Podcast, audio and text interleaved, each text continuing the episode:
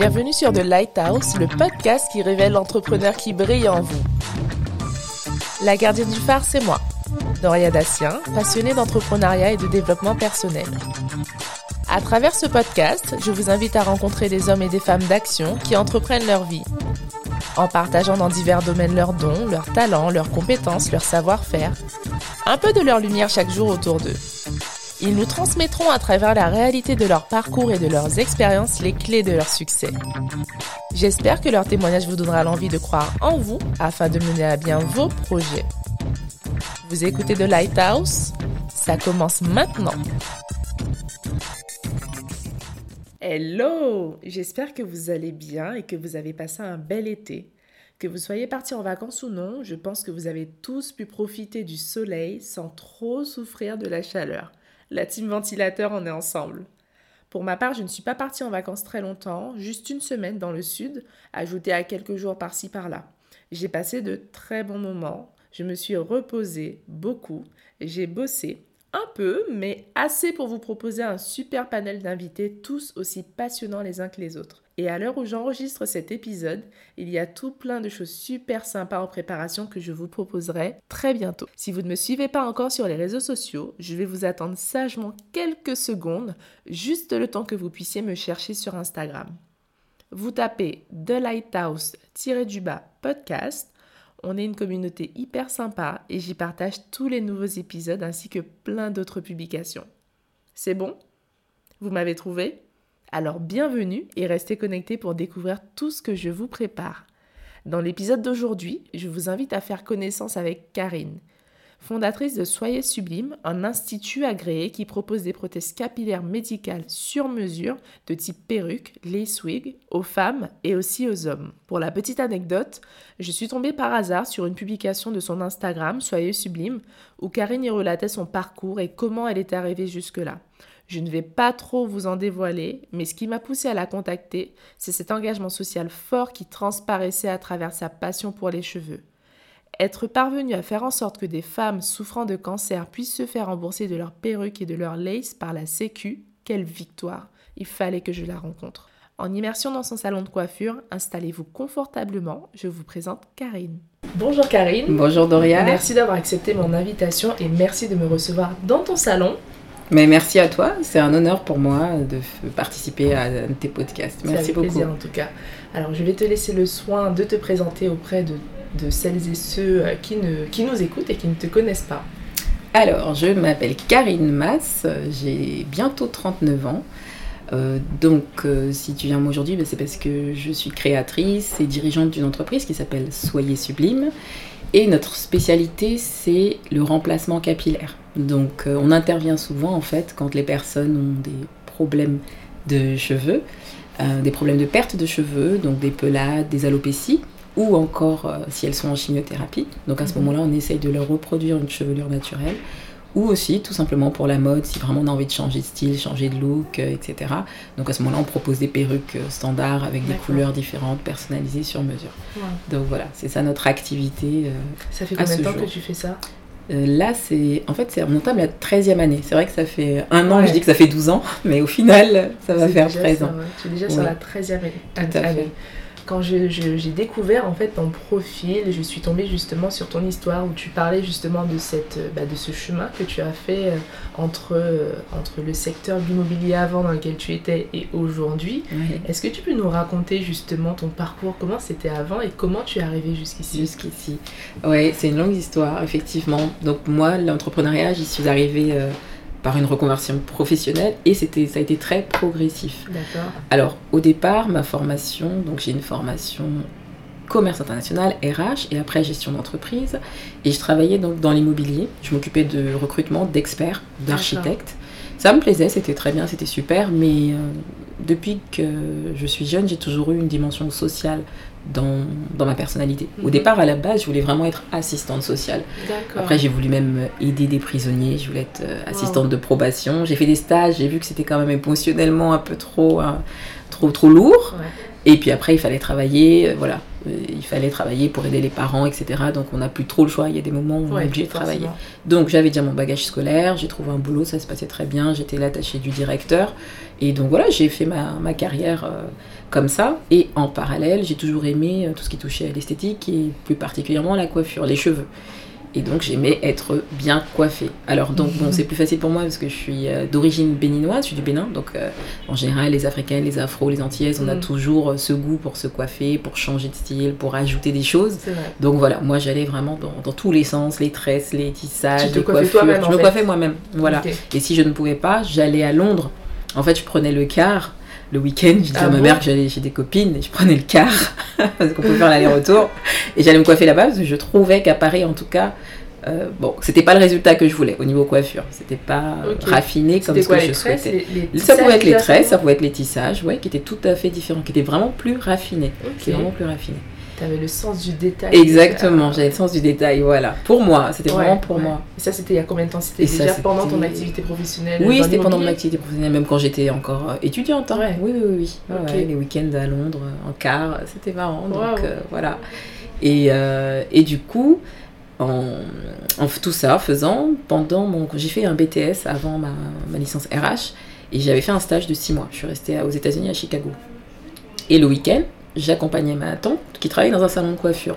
Donc je l'aidais, je faisais les shampoings, les choses comme ça. C'était toujours intéressant. Et puis de voir aussi comment aux États-Unis ils faisaient pour entretenir le cheveu. Mhm. Et un jour, il y a une dame qui est rentrée qui n'avait pas de cheveux du tout, du tout, du tout. Elle avait vraiment euh, enfin, le crâne rasé. Et elle est ressortie avec une queue de cheval. Une coiffure avec une queue de cheval. Alors là, j'ai pas compris. Je me suis dit, j'ai pas compris ce qui s'est passé, j'ai pas compris. Et j'avais pas fait attention dans le salon qui l'avait coiffé, j'avais pas fait attention, mais je l'ai vu à la caisse. Et j'ai dit, non, ça c'est pas possible, faut que je comprenne ce qui s'est passé, etc. Et c'est vraiment de là que du coup, euh, j'ai eu un déclic et que j'ai la, la, responsable du salon donc m'a expliqué ce que c'était. C'était une personne qui travaillait à la télé déjà à l'époque et qui avait payé près de 3000 dollars pour cette prestation. Donc c'était quelque chose d'assez coûteux. Et donc elle m'a expliqué que c'est les lace wigs, donc c'est des perruques qui sont faites et implantées sur des tulles tout fins, mhm. comme pour le cinéma, les effets spéciaux. Et je me suis dit, bah, c'est ça que je veux. Et mais c'était pour moi. à Londres, tu ne faisais, tu faisais pas encore ça. Non, pas encore. C'était vraiment des coiffures et tu connaissais Exactement, même pas du tout je connaissais pas du tout le concept. Donc c'est vraiment aux États-Unis qui j'ai découvert le concept. Et voilà, j'ai voulu euh, tout savoir sur ça, mais c'était vraiment pour moi, pour ma consommation personnelle et pour me coiffer, pour être bien coiffée, toujours dans le sens du détail, on va dire. Et c'est après, en commençant à m'y intéresser, que j'ai découvert vraiment un monde. elle t'a appris comment faire et tu, l'as fait pour toi C'est ça. En, fait, je suis rentrée, puisque j'étais en stage, donc j'étais encore en alternance. Donc on a, pas, on a peu de moyens. Mais donc je suis rentrée en France, c'est que j'ai des gardés dans ma tête en me disant, voilà, quand je serai grande, mm. entre guillemets, ou quand je vais travailler, je, de je me coifferai comme ça, je vais économiser, etc. Et j'ai économisé un peu, je suis retournée un mois. Et donc elle m'a formée, elle, à la pause, à tout ça, elle m'a expliqué. Et donc, euh, je me suis dit, bah tant mieux. Mais moi, c'était vraiment toujours pour moi. Hein. Donc, je reviens en France, je commence à essayer de poser des perruques, mais ça tient pas, ça colle pas, etc. Parce que ce qu'elle m'a expliqué, au final, c'est des poses euh, pour le cinéma, le théâtre. Et en général, elles ne durent que 24-48 heures. Sauf que voilà, si je devais le faire pour des personnes, ça c'était mm. pas possible. Mm. Du coup, j'ai dit non, ok, je vais me former, vraiment. Et donc, c'est là que j'ai commencé une formation euh, à Londres. Et euh, c'est une formation qui était bien faite parce qu'elle était faite destinée aux personnes qui travaillaient. Donc j'ai pu mmh. faire un congé de formation là où j'étais et j'y allais tous les mois, trois jours par mois. Ils ont été assez compréhensifs. Tout à fait, euh, oui, oui, sans problème. Parce que de toute façon, la formation c'est vendredi, samedi, dimanche. Donc en fait, il y avait 15 jours par mois où je travaillais pas. Et le reste du temps, donc j'allais à Londres, je faisais ma formation. Donc ça a pris un an pour pouvoir être vraiment perruquière. Voilà. Et donc j'étais à l'institut, ça s'appelle London Week School. Et donc là-bas, on vous apprend dès le départ. C'est-à-dire vous avez un matériau qui a une dentelle plate, hein, c'est comme un tissu plat. Et de là, on fait un moule, on fait un moulage avec les mesures de la personne, on choisit la couleur, etc. On implante le cheveu en fonction ah. de la personne, etc., etc. Et du coup, qu'est-ce que ça a généré chez toi, cette formation? Ah, Moi, ça m'a... Bah, je pense que c'est vraiment là que j'ai eu le déclic en me disant, mais un, c'est ce que j'aime faire, ça me plaît, vraiment. Je savais pas que j'étais quelqu'un de manuel puisque au Bénin, on est souvent, on nous qualifie d'intellectuel. Dans la famille, les parents, c'est d'abord les études. Mm. Donc pour moi, je pensais plus que j'étais une personne intellectuelle, littéraire d'ailleurs. J'adorais écrire des nouvelles, des textes, etc. Mm. Je savais pas du tout que j'étais quelqu'un de manuel.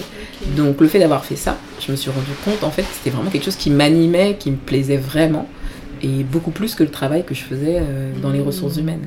Et donc là, voilà, et je, ça m'a vraiment donné euh, confiance en moi, puisque ça, vous apprenez une une ressource en plus, une qualité Quelque que professionnelle tu- en plus tu- que tu j'ignorais. toi, en fait. Exactement, Ouais. exactement. Et du coup, tu es rentrée en France avec ce diplôme en fait Tout de perruquière. Oui. Tu travailles toujours dans l'immobilier. Oui. Et est-ce que tu t'es dit, ok, j'ai le diplôme, je pourrais le faire pour moi-même et pour mes copines, ou tu t'es dit non, là, il y a vraiment quelque chose à faire.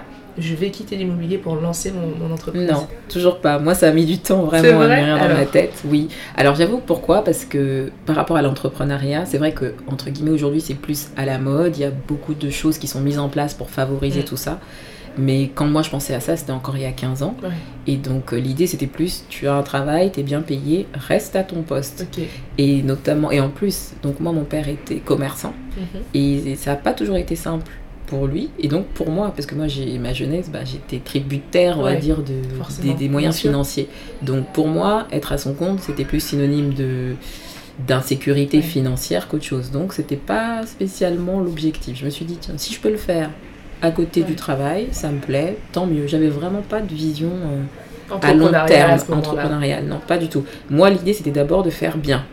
C'était vraiment mon objectif de faire bien. Et d'ailleurs, c'est pour ça que souvent des gens me disent Ah, mais Karine, euh, on te découvre, on ne te connaissait pas. Je dis oui, parce que moi, mon objectif, c'est d'abord travailler, de répondre aux besoins des clientes qui viennent à moi. Après, si, vous avez envie de me connaître, tant mieux. Mais voilà, mon objectif, c'est d'abord ceux qui ont besoin de moi et qui soient satisfaits de mon travail. Donc, c'est d'abord ma priorité. Donc, c'était vraiment ça. Et à partir de là, donc, je l'ai fait au fur et à mesure, les amis des amis, les copines des copines, et puis voilà.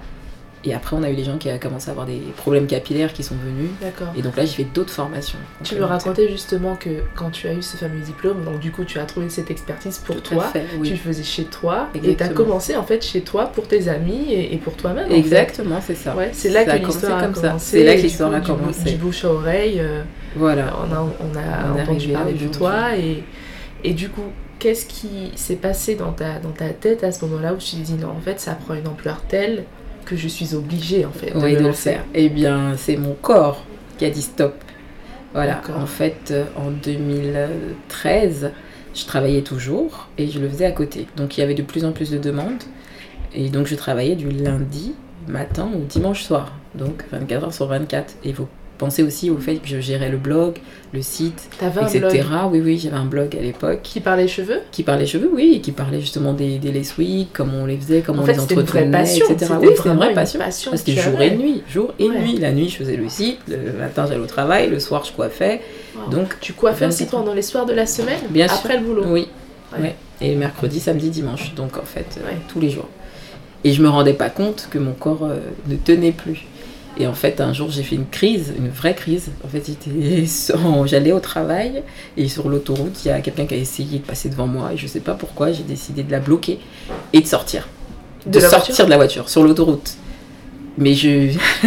Donc- Et pourtant, j'ai quelqu'un de calme. je- Ouais. Voilà, je- c'est très rare que je fasse des choses comme Ouais. ça. Donc là, j'ai compris que non, ça n'allait plus parce que je, je voulais plus bouger. hein. Je voulais tout. Je voulais me battre, je voulais monter Ouais. sur la voiture. J'étais en furie. J'étais devenue Mm, folle en mm, fait. mm, Et donc, euh, je suis quand même allée au travail parce que bah, on a sûr. des obligations. Mais toute la journée, je pleurais, je pleurais, je pleurais. Et mon patron m'a dit bah écoutez, Karine, rentrez chez vous. Et pareil, j'ai pleuré pendant deux jours et je comprenais pas. Et après, le médecin m'a dit, mais Karine, enfin, humainement, ça fait... Et ça faisait déjà deux ans que je faisais ça, à temps plein. Et euh, donc, il m'a dit, faut faire un choix. Vous pouvez pas faire les deux, c'est pas possible. Totalement. Et donc, euh, voilà. C'est là que j'ai fait le choix. Et c'est mon mari m'a beaucoup soutenu dans ça, il m'a beaucoup aidé. Parce que toujours, hein, on est toujours conditionné par euh, notre éducation, Oui. par notre culture, qui nous dit, tu as déjà un travail. T'es bien, Ouais. pourquoi tu vas aller chercher les histoires? Donc du coup on a ça, c'est très culturel, Ouais. exactement. Et du coup, moi, je pense que c'est ça qui a fait que j'avais pas là. Ça faisait il y a 6 ans que je faisais en parallèle. On avait de la clientèle, etc. Enfin voilà, d'autres personnes seraient déjà lancées depuis longtemps. Mais moi, j'avais besoin d'un million confort, de, en fait, sécurité. sécurité, mais Tout ça s'explique aussi par ton histoire. Tout à justement, fait. tu expliquais que tes parents étaient commerçants, ton Tout à père, fait. et, et forcément. Mm. Donc voilà, bah, ton corps a parlé à ta parlé, place, et ne t'a exactement. pas forcément donné le choix. Et, du il m'a coup. donné- et tout à fait, Enfin, entre, entre guillemets, le choix, mais c'est-à-dire qu'il fallait que tu fasses ce choix, Entre, entre la raison, la sécurité ou ta passion. Exactement. Et t'as choisi. Et j'ai choisi ma passion. Ouais. Puisque du coup, là, j'avais assez, je pense, euh, d'éléments factuels, parce que j'ai besoin toujours de faits, voilà, et rationnels, Mm. en me disant, ok, est-ce que j'ai une clientèle qui va pouvoir m'aider à tenir ou à survivre pendant tant de temps, etc. Et puis mon mari qui me soutenait, qui m'a dit écoute Karine, tu fais ça, c'est pas grave, même si ça marche pas, tu as toujours ton bagage académique, tu pourras retravailler. Moi je suis là pour assurer s'il y a le loyer, s'il y a les charges, etc. Donc voilà, donc ça aussi c'est important d'être entouré, d'avoir un noyau familial mm, ou mm, mm. Euh, amical qui vous soutient. Et donc là, voilà, une fois que j'ai ces garanties. Ah oui, mais mes amis ont toujours été oui, favorables. Ils me disent, mais Karine, c'est ton truc, fais-le. N'aie pas peur. Mais c'est souvent la peur. Voilà, c'est la peur. On se dit, mais si je vais lâcher mon travail, après je vais faire quoi? Et on s'imagine tout de suite SDF dans la rue. Enfin, bon, voilà, moi c'était vraiment. Mais au final, tout s'est très bien passé. Et donc, dans la semaine qui a suivi, j'ai demandé une rupture conventionnelle. Et en fin 2013, ça y est, j'ai arrêté j'ai commencé l'activité à temps plein. Ok, donc comment ça s'est passé cette activité du coup? Tu as négocié ta rupture conventionnelle, tu es parti, tu as continué chez toi ou tu as dit que tu as amassé des fonds pour vraiment lancer une structure? Là, il on a lancé une structure. Alors, quand euh, j'ai fait ma rupture conventionnelle, j'avais déjà des locaux dans ma ville, parce que j'habitais dans le Val-de-Marne. D'accord. J'avais déjà des locaux, parce qu'en fait, on recevait trop de monde à la maison, et les voisins commençaient à se plaindre, parce qu'on ah. voyait des femmes tous les jours dans les couloirs, il y avait des mots partout. Euh, ah assez de ces femmes qui circulent toute la journée. bon, bref. Du coup, on avait trouvé des petits locaux. Euh, voilà, mais en fait, on commençait à avoir de la clientèle qui venait même de Suisse, de Belgique ou du sud de la France. Ça avait pris une ampleur. Oui, ça avait pris une ampleur parce qu'on était bah, les premiers à le faire et c'était assez rare en fait. On faisait du sur-mesure. Du coup, les gens qui me trouvaient se disaient, je suis prête à faire le déplacement. Et donc, pour elle, c'était compliqué de venir à Paris et ensuite de Paris de reprendre le RER e pour aller jusqu'à Boissy-Saint-Léger, bref. Donc, en fait, je cherchais des locaux sur Paris. Mmh. Donc, au moment où j'ai fait ma rupture conventionnelle, ben, au moment de la semaine où j'ai fait la demande, cette même semaine-là, j'ai commencé à rechercher des locaux dans Paris. Et c'est là que donc j'ai eu mes premiers locaux euh, à temps plein. Parce qu'avant, en fait, je prenais des fois des locaux aussi à Paris, ponctuels, pour faire des showrooms. C'était plus simple. Et c'était donc euh, rue de Charenton toujours, mais euh, côté porte de Charenton. Mmh. Donc euh, le hasard, petites annonces, le propriétaire, première visite, feeling, ça s'est très bien passé. Il a eu confiance et puis voilà, c'était un bail précaire, pas de soucis, ça, vraiment, ça s'est passé vraiment facilement. C'est fascinant parce que ça, ça a l'air tellement naturel, ça s'est fait tellement naturellement, mais en fait, je pense que tu avais déjà cette conviction qu'en fait, non, tu as fait ton choix, et quand tu as fait ton choix, ben, c'est allé tout seul. Ça, tout à fait, exactement. C'est ce qui s'est passé. Bah écoute, euh, je vois que aussi tu te fais régulièrement accompagner par des professionnels dans, dans le développement stratégique de ta société. Oui. Euh, c'est un choix que tu fais de t'accompagner d'experts. Oui. Euh, c'est un choix que j'ai fait ben, récemment, enfin je considère récemment par rapport à l'ancienneté de l'entreprise, parce que comme je te disais, ça fait presque 13 ans. Et en fait, j'ai toujours tout fait toute seule depuis le début. Et c'est un tort, c'est un tort parce que j'étais pas dans une dynamique, comme je dit, une démarche entrepreneuriale. Donc moi, c'était au fur et à mesure, au jour le jour. Mes clientes sont contentes, ça va, voilà, etc. Et en fait, euh, pareil, en fait, il y a plein d'étapes. C'est-à-dire que quand j'ai quitté mon entreprise, j'ai eu les locaux. On a fait 3-4 années, euh, voilà, on faisait l'activité, ça marchait bien, j'ai commencé à embaucher, etc. Et en 2017, mhm. pareil, une autre prise de conscience, je me dis, mais qu'est-ce que je veux pour l'entreprise, comment je veux que ça fonctionne, parce qu'en fait, je travaillais énormément. Tu étais toute seule à ce moment-là Dans ton salon, tu avais déjà. Non, non, j'avais déjà des salariés. À partir du moment où j'ai eu les locaux physiques, j'ai embauché tout de suite. Hein. J'avais besoin de personnes, donc on était. Euh, il y avait deux filles en plus de moi, bah, Sabine qui est là déjà, que tu as vu tout à l'heure, plus euh, Alessandra, donc on était trois. Et puis après, ça a grossi au final, et là on est. Enfin, on va être neuf. Voilà. Donc du coup, on était déjà. Non, il a fallu dès le départ avoir quelqu'un. Je pouvais pas gérer toute seule. Mais du coup, euh, j'avais beaucoup de travail, euh, ben, toujours administratif, la compta, tout ce qui va avec le développement aussi de l'entrepreneuriat. Mm. Tu peux pas et coiffer et gérer en fait. Bien sûr. Voilà. Et euh, c'était mon tort. Et je le faisais toute seule, toute seule, toute seule. Je l'ai toujours fait sur mes fonds propres. J'ai jamais fait de levée de fonds, comme on dit.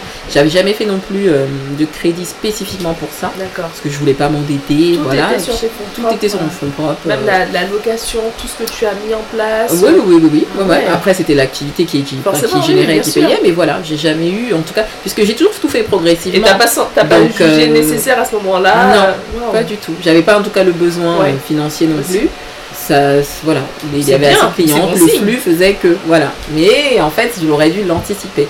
Et c'est là, et c'est en fait quand on ne l'anticipe pas, c'est euh, deux, trois années après, quand on a les bilans, on se dit, ah, il y a quelque chose qui coince. Euh, là, oui, il y a ça qui n'est pas, cette activité qui n'est pas rentable, cette activité qui prend trop de temps, euh, sur cette prestation on utilise trop de matière, etc., etc. Et là, il y a les réalités qui reviennent et les charges qui vous tombent dessus, etc.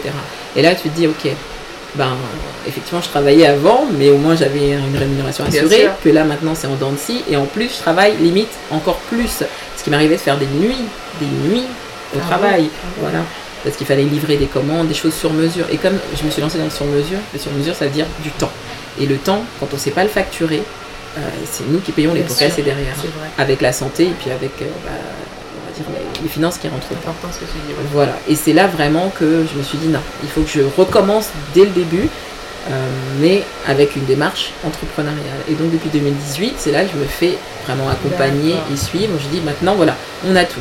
On sait faire le travail, on a les compétences dans l'équipe. Vraiment, moi, je prends que des personnes qui sont diplômées, mais qui ont aussi bien sûr le savoir-être et le savoir-faire. Hein. Mais voilà, c'est des coiffeuses, des coloristes, c'est des implanteuses, des perruquières, etc. Et donc elles ont la passion et tout. Mais euh, maintenant qu'on a tout ça, on a les clientes aussi qui nous suivent. Il faut aussi la stratégie à moyen long terme. Et donc c'est pour ça que maintenant. Et ça fait toute la différence. Et ça fait toute la différence, exactement. Dans toute cette aventure qui est d'ailleurs passionnante, mm. qu'est-ce qui a été pour toi le, plus compliqué peut-être euh, euh, à faire, à mettre en place euh? Alors, je, je, dirais il y a deux choses qui pour moi sont plus, qui ont été les plus étonnantes, auxquelles je ne m'attendais pas. Alors la première c'est sur le plan personnel, c'est-à-dire de se, au final quand on est entrepreneur, on se retrouve face à soi-même et face à tous ces défauts professionnels. Là, quand euh, ça revient, comme on dit, au visage, là là là là, pas tout de suite, mais au fur et à mesure, en fait. Je dis limite chaque mois, on se dit ah bah ça, je peux pas faire, ou ça, je ne sais pas faire. On voit aussi ses qualités, hein, c'est ça qui est important. On se rend compte aussi qu'on a du potentiel qu'on ignorait, mais en fait, euh, ce qui nous empêche d'avancer, c'est souvent nos défauts professionnels, très souvent. Et si on n'a pas la force euh, mentale pour essayer de changer ou pour se remettre en question, ça marche pas. Et honnêtement, je l'ai observé parce que j'essaie d'être avec plein de groupes d'entrepreneuses. Quand les filles se disent non, mais moi je suis comme ça, c'est comme ça, bah, ça on va nulle part. En fait, à partir du moment où on se rend compte qu'on a une faiblesse, entre guillemets, professionnelle ou un point faible, il faut essayer de trouver quelqu'un qui à mm. ce, point fort mm. et se compléter pour faire une personne, je dirais, complète. Donc c'est ça, c'est d'accepter en fait qu'on ne peut pas tout savoir, qu'on ne peut pas tout faire tout seul, surtout. Donc ça, c'était pas mon problème. Moi, je pensais que je pouvais tout faire toute seule. Et voilà, on peut pas tout faire bien. Donc il faut, euh, si on veut, enfin pour moi, en tout cas aujourd'hui, l'équipe Soyez Sublime, c'est on est une personne et donc on a toutes nos qualités, nos compétences, et en fait on fait une personne vraiment voilà complète, complète, plus forte et qui peut apporter vraiment quelque chose de, de, plus important. Donc ça aussi, ouais, ça ça a été euh, pas mal de se rendre compte de ça. Donc euh, après il faut changer, donc il faut lutter contre soi-même, contre ses défauts, contre ce qu'on a toujours envie de faire mhm. soi-même. Donc ça, ça a été C'est quoi, c'est du développement personnel que tu fais C'est euh, Oui, c'est ça, c'est que j'écoute beaucoup, je lis beaucoup euh, de, de, de, sur beaucoup de sujets, toujours de développement personnel, j'écoute beaucoup, les gens qui m'accompagnent aussi, j'écoute, j'observe aussi beaucoup, et les entrepreneurs Comme tu dis, aussi tu, tu te remets aussi en question. Et je me remets en question, moi toujours, de toute façon, exactement. Je me dis, bah voilà, ça je ne sais pas faire ou pas assez bien, il faut que je trouve quelqu'un qui le fasse et que j'accepte que cette personne soit meilleure que moi. Parce qu'il y a des personnes qui se disent non, non, non, je ne vais pas la prendre, elle, on sait jamais, ceci. Mais non, on est obligé dans le, de prendre des gens finalement meilleurs que soi dans certains domaines. Et nous, on sera meilleurs sur un domaine. Mais voilà, ensemble, Exactement. ça fait vraiment une force de frappe euh, importante. Donc, bah, en tout euh, cas, bravo. Voilà, merci. Et, merci pour ces super conseils, très très impactants. Pour revenir justement à ton, à ton cœur de métier chez Soyez Sublime, tu, tu vas aider, tu parlais justement de l'aspect social que tu as toujours eu. Comment tu as réussi à, rallier justement bah, cette passion pour le cheveu à ton entreprise et justement à ramener ce côté social? Alors là, j'en suis, ça c'est vraiment quelque chose qui me, qui me comble souvent de, joie, parce que des fois quand il y a des moments où ça va pas, quand on a plein de choses qui nous tombent dessus, comme les gilets jaunes, comme les grèves, comme des choses qui impactent l'activité, au moins il y a ça qui reste, et c'est-à-dire qu'on arrive avec notre clientèle en tout cas à avoir euh, une approche bienveillante. Et euh, on essaye par exemple pour les personnes qui perdent leurs cheveux de mettre en place des ateliers. On le faisait bah, avant le confinement, avant le Covid. Euh, tous les premiers samedis du mois, on fait des journées portes ouvertes. Donc les personnes peuvent venir essayer sans, voilà, sans obligation d'achat. Et on essaye toujours de faire une petite animation. Donc ça peut être des massages au shiatsu, ça peut être des séances photos, ça peut être du maquillage, etc. Donc des choses liées au bien-être, à la beauté, qui sont offertes, hein, qui sont gratuites ou des moments même de discussion, d'échange, qui fait qu'elles peuvent venir en fait échanger ici, parler, euh, voilà, dans un espace euh, où elles peuvent se sentir en sécurité. Et on va le développer justement même à la rentrée avec euh, des sophrologues, avec des dermatologues aussi, des mhm. naturopathes qui pourront venir, avec lesquels on fera des lives aussi, voilà, et ça, c'est quelque chose qu'on offre. C'est-à-dire de dire, bah, ok, vous vous coiffez, ok, vous, on répond à un problème, une paire de cheveux qui vous euh, met en difficulté, qui vous donne moins de confiance en vous. Mm, Mais voilà, on vous apporte peut-être des clés ou des solutions ou des contacts qui Ouais. pourraient vous aider à aller mieux. Parce que c'est pas tout d'avoir la coiffure, la coiffe Bien sûr. qui, qui, euh, qui moins nous, nous fait nous sentir mieux. Il y a aussi l'aspect psychologique des fois à travailler. Donc euh, à travers ça, voilà, j'essaye euh, Wow. voilà, de tu apportes petit côté social. Exactement. J'essaye. et il y a son résultat. Mais en tout Mm. cas, bravo pour ça. Tu as, report- tu as remporté un, un énorme combat, et pas, et pas des moindres, c'est celui de permettre à toutes ces femmes justement qui sont à tête de cancer de se faire rembourser par la fait. sécurité sociale euh, bah, leur perruque, leur lace-wig. Est-ce que tu peux nous parler de ça justement? Oui, tout à fait. Alors du coup, c'était euh, bah, entre le temps où j'ai commencé l'activité et, euh, et maintenant déjà, la clientèle, elle a vraiment évolué. C'est-à-dire qu'on se retrouve avec euh, quasiment 70-80% de personnes qui viennent parce qu'elles ont des problèmes de cheveux. Alors je sais pas si c'est ce qu'on mange, je sais pas si c'est ce qu'on respire, mais c'est vrai que nous, Encore on ton côté social, hein. Oui, voilà. voilà, je cherche toujours, je cherche toujours. Et donc les personnes voilà, viennent à nous. Et, euh, et du coup, j'avais euh, entendu euh, via une patiente qu'elle pouvait être remboursée de certains éléments, des, des turbans, des choses comme ça. Donc je me suis renseignée auprès des services de la Sécu, ça n'a pas été simple, ça a pris une année. Et ensuite, en fait, j'ai pu faire reconnaître nous nos produits comme étant des prothèses capillaires et pour qu'elles puissent justement se faire rembourser. Il y a des tests à avoir, des personnes Tout à viennent fait, tester. exactement. Alors elles viennent, on a tout un dossier à remplir au préalable. Ouais. Ensuite, on a nous-mêmes une formation, c'est-à-dire une formation qui nous permet de savoir accueillir les personnes euh, qui souffrent d'une infection, d'une maladie, parce que c'est pas pareil que quelqu'un qui dit bah, je me coiffe parce que j'ai un mariage demain, c'est pas la même chose. Et ensuite, on a des contrôles physiques, euh, donc euh, des services de la sécurité sociale qui viennent sur place. Il faut des locaux d'accueil, il faut certaines normes euh, d'accueil, etc., etc. Donc une fois qu'on répond à tout ça, ça dure 3-4 mois à peu près la démarche, euh, on a l'agrément et on a un numéro de finesse, un peu comme les pharmaciens ou comme les médecins, qui nous permet du coup de, de leur fournir des feuilles de soins et elles peuvent être remboursées en partie. Maintenant jusqu'à plus ou moins 350 euros, ça dépend. Et si elles ont une mutuelle, la mutuelle peut compléter aussi. D'accord. Ouais. Waouh. Mm, mm. Eh ben, du coup, euh, c'est une preuve en fait que euh, le cheveu, ça a un impact fort en fait sur, Absolument. sur la femme, Tout sur son, sur son identité en tant que femme, Tout à tout fait. simplement. Ah oui, réellement. Quel conseil tu aimerais, tu pourrais peut-être donner justement à ces femmes-là qui ont perdu confiance en elles, soit à cause d'une maladie ou à cause d'un problème de santé, quelque chose en tout cas qui est porté atteinte à son image, à sa Oui. féminité? Qu'est-ce que tu aimerais leur dire? Bah, le conseil que je peux leur donner, c'est euh, déjà d'essayer de gérer l'aspect émotionnel que ça génère chez elles. Parce que souvent, quand on a un souci, on panique et on veut des solutions tout de suite. On veut voilà, des perruques, des cheveux, etc. Mais avant ça, il y a toujours des étapes. Même nous, quand on reçoit les clientes, il y en a certaines qui viennent et on leur dit écoutez, vous êtes même, vous n'êtes pas prête pour porter une perruque Ah oui parce que vous n'allez pas l'assumer. Donc on leur dit ça sert à rien de faire de nous faire une carte bleue aujourd'hui. Oui, fait, on le sent parce qu'en fait, il y a trop de stress, il y a trop de questions, il y a trop de. Enfin, parce que nous, on peut faire une heure hein, d'entretien, il n'y a pas de souci, mais on sent qu'il y a déjà trop d'angoisse à se dire oui, mais mon collègue va le voir, oui, mais ma, ma, ma tante, ma belle-mère, ma ceci, etc. On sent déjà un stress. Et on leur dit vous n'allez pas la porter, vous allez l'acheter, mais vous allez la garder dans une armoire parce que vous n'allez pas l'assumer. Parce que parfois, porter une perruque, euh, c'est pas, c'est pas naturel pour tout le monde. Donc, on, on leur conseille déjà de faire au moins un travail émotionnel, psychologique d'acceptation. Et c'est pour ça que justement, on voulait travailler avec euh, des sophrologues, des psychologues aussi, pour les aider à ça. Donc pour moi, c'est vraiment la, la première chose à faire. C'est vraiment de se dire, aujourd'hui, comment je suis par rapport à hier et comment je pourrais être demain. Accepter de se dire, je serai peut-être pas comme hier, mais peut-être que je pourrais être quelqu'un d'autre demain, mais de mieux, de différent, avec un autre style, avec une autre assurance en moi. Et peut-être que du coup, la perruque ou la chevelure, que Soyez celui me fera pour nous, pourra être justement une aide à ça. Parce que tout ce qui est matériel, ça peut pas être une solution euh, définitive. C'est quelque chose qui aide, qui accompagne, mais il faut toujours sûr, un travail euh, et psychologique euh, au départ et d'acceptation aussi euh, de la personne. Bah, merci pour ça. Euh, avant de terminer, Karine, Oui. quel bilan tires-tu de toutes ces années d'entrepreneuriat, euh, d'aide en fait que tu fais à ces femmes? Mhm. Quel bilan? Waouh C'est vrai que j'ai pas pensé à faire de bilan là. Quel bilan?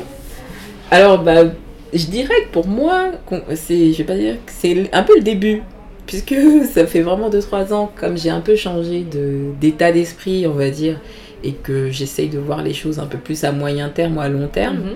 Euh, c'est plus un, un début qu'un bilan. Mais en termes de bilan, euh, déjà, je suis satisfaite de l'évolution qu'on a eue euh, de, de l'entreprise et avec mes collaboratrices, aussi bien sur le plan technique que de l'organisation, Ouais. parce que c'est pas simple quand on est une petite structure, quand on grossit, quand on a de la demande, de s'adapter. Donc il y a ça.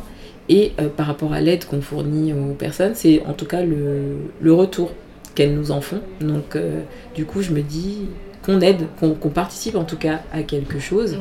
Et donc, euh, pour moi, ce bilan est, est vraiment positif et me donne envie justement de continuer encore plus, en tout cas, dans cette voie et de l'élargir aux hommes aussi, puisqu'on en fait aussi, Mm. puisqu'on pense jamais à eux, mais aussi, hein, ils ont besoin de nous. Bien sûr, totalement. Donc voilà. Donc, euh, en tout cas, le bilan, euh, le bilan global est, est positif. Faire ce qu'on aime quand on est voilà de manière désintéressée, enfin désintéressée non, puisqu'il y a quand même un, un aspect économique, Oui, hein, oui, mais c'est-à-dire que voilà, moi je fais vraiment ce que j'aime et je vois que les clientes le voient et nous le rendent bien. Mm, mm. Donc euh, pour moi en tout cas, comme ça ça fonctionne.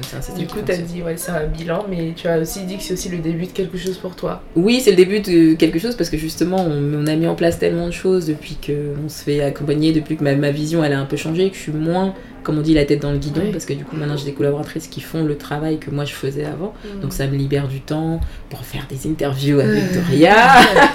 pour, euh, pour aller voilà, faire d'autres interviews, pour faire d'autres rencontres, Ouais. pour rencontrer voilà, des, euh, des, des- des responsables de, services d'oncologie, des choses Mm. comme ça, pour échanger plus, pour savoir plus. Et donc du coup, voilà, chaque jour, je découvre encore de nouvelles choses à faire et à apporter à l'activité et aux clientes. Donc c'est pour ça que je dis pour moi, c'est euh, encore un début. Ouais, mais en tout cas, bravo. Franchement, Merci. je suis admirative. Merci. Euh, par ton parcours, par, par ton expertise, par ta passion. Tu as réussi en tout cas à, à me la transmettre, j'espère que vous aussi. Oui. Euh, alors juste, où peut-on te trouver? Alors, à Paris, on est à Paris, en plein cœur de Paris. On a essayé de se situer de façon à être accessible en train, en RER, en métro, en avion. C'est à Bastille. Donc on est 19 rue de Charenton. On reçoit sur rendez-vous, comme ça ça vous permet de venir essayer en cabine, privée, euh, tranquille, le petit thé, le café, voilà. Il n'y a pas d'obligation d'achat. On est vraiment sur l'idée qu'il faut d'abord venir, Mm. tester, essayer, voir si c'est une solution qui convient à soi. Et, euh, et ensuite, voilà, ensuite on Génial. fait le travail. Sur les réseaux sociaux aussi. Tout à Tu as ta fait. page Instagram. Tout à fait. Et, euh, et tu mets pas mal de vidéos, tu as envie de vie ta vie aussi, donc Tout on voit un fait. petit peu votre quotidien, donc euh, ça peut vous donner aussi une idée. En tout cas, merci Karine de m'avoir accueilli dans ton salon. Je te souhaite tout plein de bonnes choses et une bonne continuation. Merci Doria, à toi aussi. À bientôt. J'espère que vous avez apprécié partager ce moment avec nous. Karine est juste géniale. Elle est belle, passionnée et elle sait où elle va. Je pense que ça s'est entendu. Vous trouverez bien évidemment toutes les informations de Karine et de son salon en barre d'infos de cet épisode. Psst. Au fait, au cas où tu fais partie de ceux et celles qui ont eu la flemme d'ouvrir leur Insta et de s'abonner à ma page, tu peux encore le faire là, tout de suite. Mon nom, de Lighthouse-du-bas podcast. C'est bon? Tu m'as trouvé? Génial. Je vous retrouve la semaine prochaine pour un tout nouvel épisode. D'ici là, prenez soin de vous.